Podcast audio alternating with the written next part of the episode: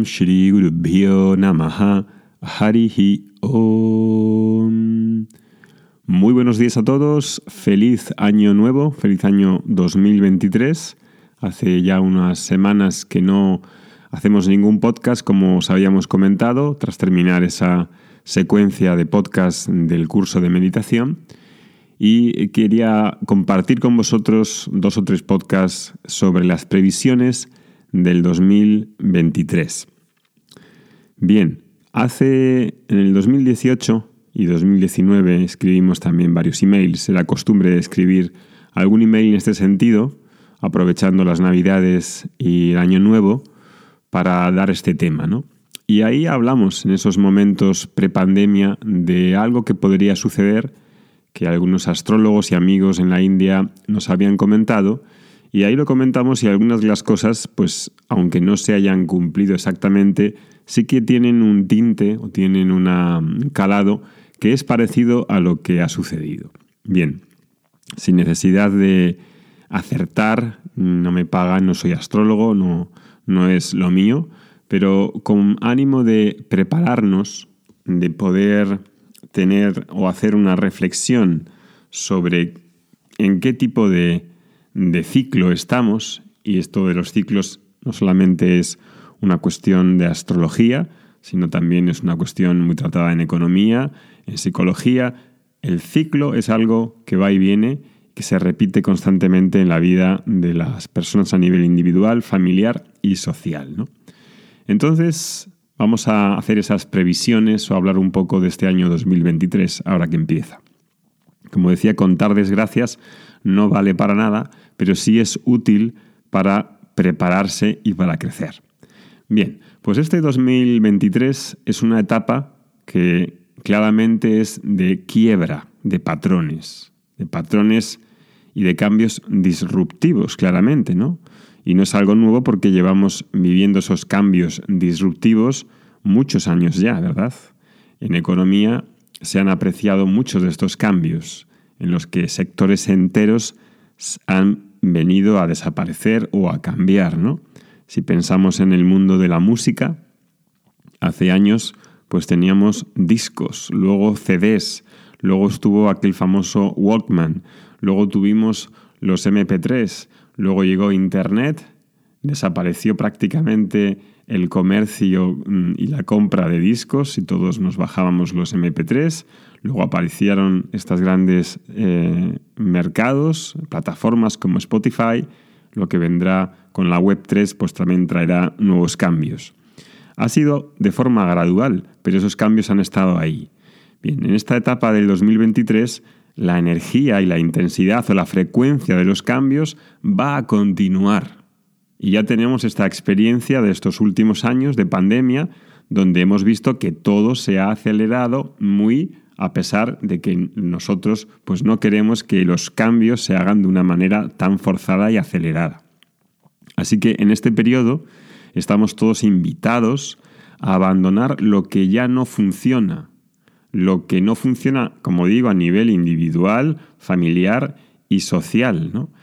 Y lo que no eh, nos pertenece, ¿no? lo que no se necesita, lo que estamos sumamente apegados, va a haber una llamada a abandonar aquello que no funciona. Y tampoco es una cuestión en la que uno diga, bueno, pues eso pasa a nivel social eh, y conmigo no tiene que ver. Pues eso es muy difícil, ¿no? No es una cuestión puramente individual.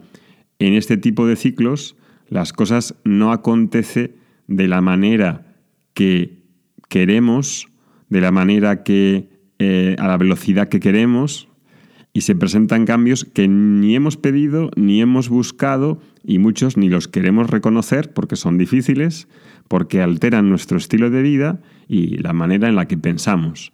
Pero como es un año en el que los cambios no solamente son individuales, sino que son de un orden mayor, de un orden global, de un orden planetario. Incluso me atrevería a decir que tampoco depende de nosotros cuando los cambios son de esa escala. Hay un orden mayor del que depende. Incluso la supervivencia del ser humano no depende solamente del ser humano, sino depende de un orden mayor. Entonces, cuando son ese tipo de cambios ahí todo el mundo es afectado. ¿no? Y eso es así porque la estructura con la que se ha mantenido durante un tiempo nuestro mundo, pues ya no funciona. Y no es algo a nivel espiritual, es algo que se habla a nivel político y a nivel económico, ¿no? a nivel geopolítico.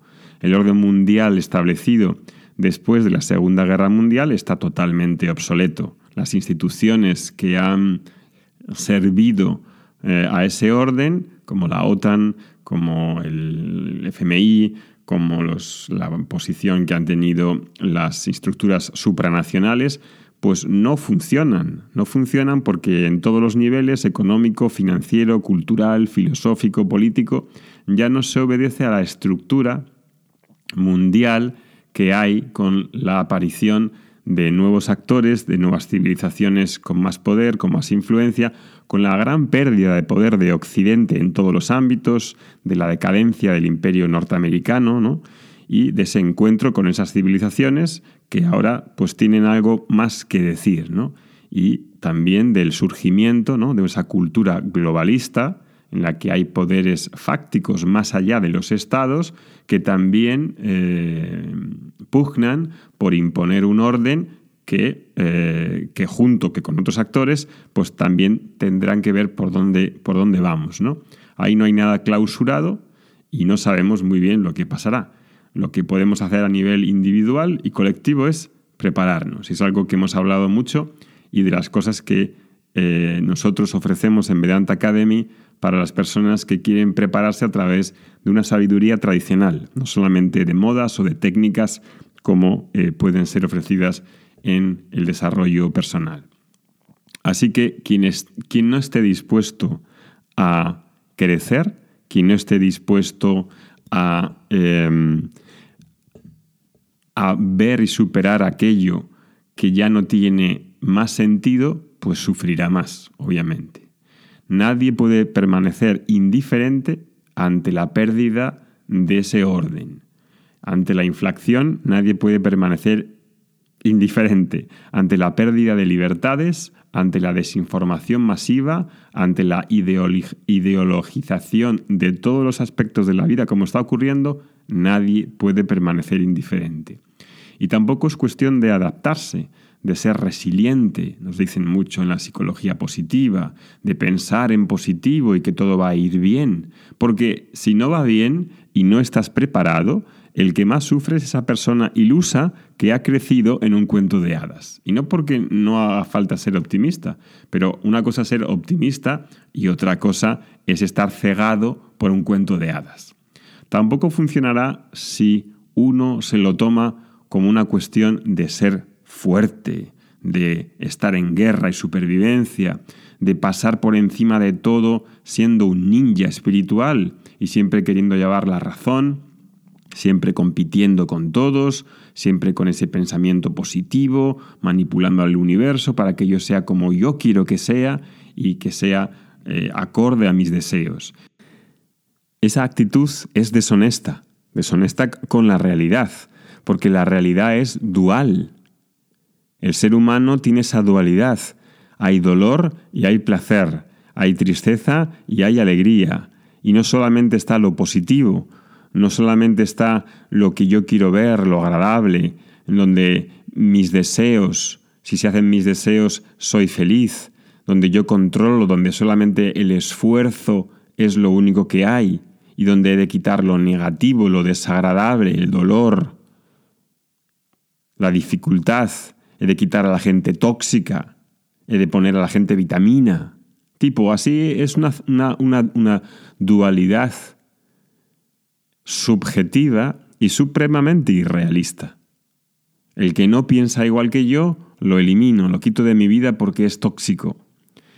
Este año, del 2023, toda esa pseudofilosofía barata de la psicología positiva va a estallar, porque la gente está hasta los mismísimos cojones de oír ese mensaje que ya no vale, porque todo eso vale y está asociado a un sistema capitalista neoliberal y en ciclo expansivo. Y nuestro ciclo económico ya no es expansivo. ¿Por qué? Pues porque ha llegado a uno de sus ciclos finales, que suelen durar 50 o 100 años, Un ciclo en el que además la deuda que sea que las, el sector privado y sobre todo el sector público en los gobiernos se ha endeudado hasta las cejas, ha llegado a su final. Y la única solución para poder eliminar esa deuda es precisamente con la liquidez masiva a través de la emisión de deuda, a través de la emisión y la impresión de billetes por los bancos centrales. Y claro, eso pues se nota en que ese ciclo se está cerrando y hace falta prepararse en todos los niveles. Si lo que elijo es una llamada a la humanidad, a ser una persona objetiva, consciente de lo que sucede interna y externamente, que no siente vergüenza de sus limitaciones y deficiencias, que es vulnerable, que sabe que no depende de todo de ella, sino que hay problemas, hay problemas estructurales de carácter económico, social, político, que necesitan encararse, que necesitan reflexionarse colectivamente, en la que hemos de mirar y decidir algo sobre eso, porque no es una cuestión solamente de felicidad y resiliencia individual, en la que uno lidia con su ansiedad o su estrés o su precariedad laboral, porque muchos de esos problemas surgen no solo en mi mente, como dice la psicología positiva, sino que son conflictos externos reales que provocan ansiedad y estrés. No podemos solamente abandonarnos a que el problema es de la persona, que la persona es culpable de todo lo que sucede. Esa estructura meritocrática norteamericana no convence ya a nadie. No convence, no ha convencido nunca a los filósofos ni a los psicólogos, a los psicólogos, digamos, eh, no positivos, es decir, a la gran mayoría. Entonces, si somos conscientes de esta oportunidad, porque es también una oportunidad, igual que en las crisis financieras, cuando las acciones y los activos financieros se ponen a precio baratísimo y hay pánico por vender, al mismo tiempo hay muchas oportunidades también para comprar barato y para poder ver quién es el que controla y hace ganancias en el próximo ciclo expansivo.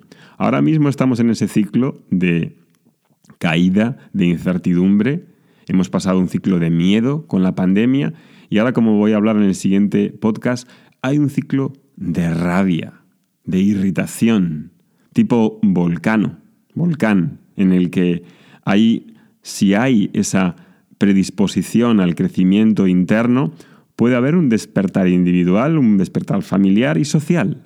Y resalto los tres porque hace falta indicar los tres, no solamente es el crecimiento individual de la propia felicidad individual como si fuese ese el único bien. Va a haber una gran oportunidad para recobrar la simplicidad, la objetividad, la humanidad con todas sus polaridades y contradicciones. Y termino este podcast con unos versos del capítulo 3 de la Bhagavad Gita. El verso 7 dice, dice, esperad que también lo voy a leer de aquí del, de la Bhagavad Gita en sánscrito para los alumnos que estudian. Capítulo 3 de la Bhagavad Gita es el verso 6, 7 y 8. Voy a empezar primero con el 7 en vez del 6 y me reservo el 6 para el final porque se va a entender mejor. Dice el 7. Yastuindriyani manasa niyam yara yuna Carmen Karma Yogan Asakta Savishishate. Dice el 7. Mientras que, oh Arjuna, aquel que dirige los órganos sensoriales con la mente, que es desapegado y se dedica al yoga de la acción, es decir, la acción realizada en yoga buddhi, ahora explico lo que es, con los órganos de la acción es muy superior. Fijaros que diga que es el que se dedica al yoga de la acción. No es que haya diferentes tipos de yoga, sino que como la acción, la actividad es algo que hacemos constantemente, las obras, las acciones, las decisiones que tenemos que tomar para hacer, para posicionarnos en el mundo, la acción se convierte en un yoga. Es decir, la misma acción, cualquier acción, sea una acción religiosa, espiritual o, laica, cualquier acción se puede convertir en un modo en el que yo me hago más, em, más libre y más me cultivo y crezco. La acción. Fijaros que diga en este capítulo 3, que se llama precisamente Karma Yoga, karma quiere decir acción, no tiene que ver con hacer posturas ni nada de lo demás, es la acción. El que se dedica al yoga de la acción, es decir, a cómo debe hacer la acción, a cuál es la actitud sobre las acciones, a cómo recibo el fruto de esa acción, todo lo relacionado con la acción, esa persona es muy superior, ese tipo de acción. Es decir, que no estamos hablando de quedarse pasivos, aislados, como si la felicidad fuera únicamente una cuestión individual en la mente de cada uno.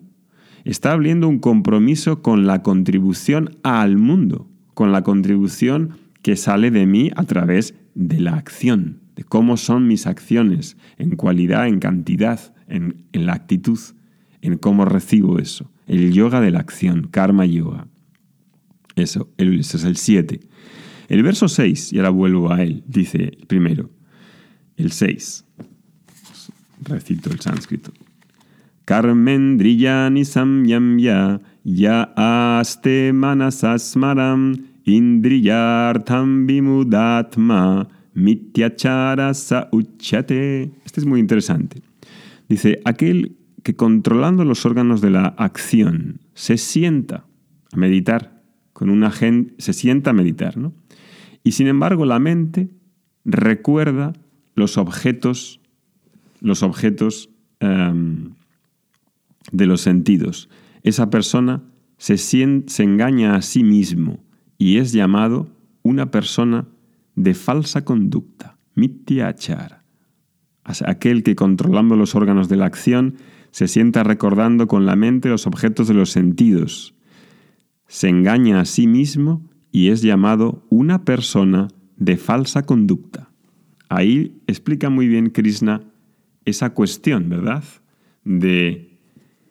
Antes ha hablado del yoga de la acción y ahora dice, aquellos que se, dedican a meditar y en la meditación cierran los ojos y se pasan la meditación ahí recordando, ¿no? pensando en cosas, con la mente distraída, esas personas que no tienen claro cuál es el yoga de la acción, son personas de falsa conducta y se engañan a sí mismo.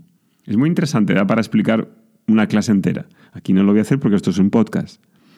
Pero básicamente lo que está diciendo es, ojo, porque puedes tomar una técnica como la meditación, como el mindfulness, como lo que quieras hacer, pero una técnica no es suficiente para ver lo que hay debajo de todas tus creencias, de todas tus falacias, de todo tu posicionamiento en la vida, de las acciones, de tu moral, de tu ética, de tus principios.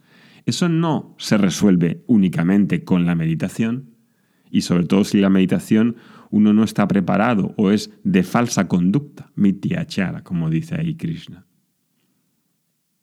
¿Qué importancia tiene la acción? El posicionamiento. Y por último, el 8. Dice el 8. Niyatan kuru karmatuam karma yagyo karmanaha sharira yatrapichate na prasidhayet akarmanaha. Haz la acción que ha de ser hecha, porque la acción es superior, superior a la inacción, y debido a la inacción, aún el mantenimiento de tu cuerpo no sería posible. Atención a esto. Haz la acción que ha de ser hecha, porque la acción es superior a la inacción. Muchas veces creemos que por quedarse sin hacer nada, pasivos, ¿no? Mucha gente en el, eh, en el yoga que habla de ahimsa, la no, la no violencia, que implica una cierta, parece que aparece, se confunde con la pasividad, no es un gran valor. No. La acción a ser hecha es, mucho, es muy superior a la inacción. Y por eso hace falta tanto aprender sobre la acción, la acción apropiada, la acción adecuada, la acción correcta, entender qué es lo que he de hacer, qué es lo que se precisa de mí ahora mismo. Ahora que se habla tanto de propósitos, en vez de hacer nuevos propósitos sobre nuevas acciones, sobre nueva, nuevas eh, cosas, ya tengo en mí muchas cosas que están ahí que preciso yo actuar. Centrar la atención en lo que se precisa de mí según mis roles. Como padre, como madre, como hijo, como empleado, como empleador. Lo que se precisa de mí, en lo que he de hacer durante el día y lo que he de evitar. Eso es el mejor propósito que uno puede hacer en este año 2023. Año marcado, como digo, por una energía de romper patrones, con una energía disruptiva. Estoy dispuesto a que pase por mí, porque va a pasar igualmente, quieras o no. Puedo prepararme, puedo estar dispuesto a ese karma yoga o puedo mirar para otro lado, ahí sufriré más probablemente. Mañana os sigo hablando más de este tema. Me gustaría recordaros que el 1 de febrero vamos a empezar una secuencia de 40 días seguidos de yoga, yoga asana. Es una experiencia que no hemos hecho anteriormente y que quería hacer desde hace ya tiempo, lo vengo anunciando a los alumnos de la escuela desde hace tiempo. Hemos hecho el año pasado varias de estas experiencias de 40 años juntos, seguidos, todos los días, levantándonos por la mañana. Hemos hecho de meditación, hemos hecho de mantras, hemos hecho de rituales, ya tocaba ya por fin al tema del yoga asana. Un tema tan desconocido, tan mm, dado por hecho de que se sabe lo que es yogasana y realmente la mayoría no lo sabe, incluso los profesores de yoga hacen algo muy diferente a lo que es yogasana. Vamos a hacer 40 días seguidos de yogasana con esa finalidad de traer herramientas para integrar la personalidad. Y 40 días seguidos de yogasana es tipo una super experiencia algo que a principio de año va, puede suponer una gran cosa para muchas personas. 40 días seguidos es como ir a clase durante todo un año una vez a la semana. Y no tiene nada que ver, es una experiencia que no se puede percibir, que no se puede experimentar si no lo haces. 40 días seguidos, todos los días, por la mañana, juntos, practicando asana. Y asana, permítame que te diga que no es para gente flexible, que no es para gente joven, es para todo tipo de personas, al menos con el método que lo vamos a enseñar y a compartir. Nos vemos mañana. Que tengáis un muy buen día. Om Shanti Shanti Shanti Harihi Om.